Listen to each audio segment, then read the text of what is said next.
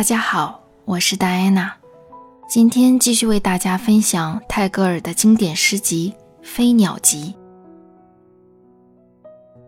If you shed tears when you miss the sun, you also miss the stars.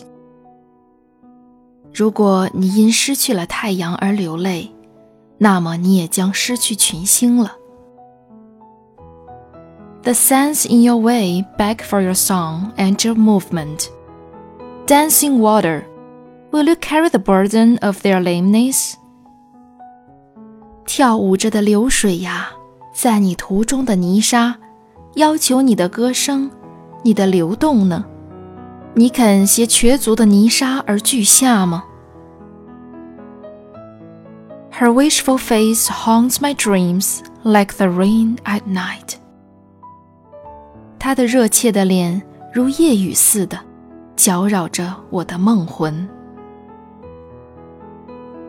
Once we dreamt that we were strangers, we wake up to find that we were dear to each other.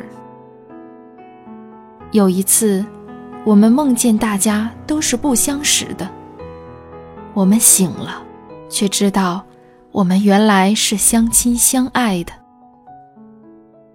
Sorrow is hushed into peace in my heart Like the evening among the silent trees.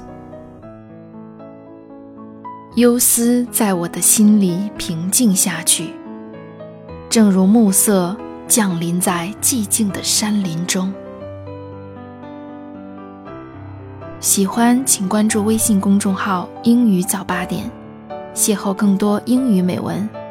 我是戴安娜，下期节目我们不见不散。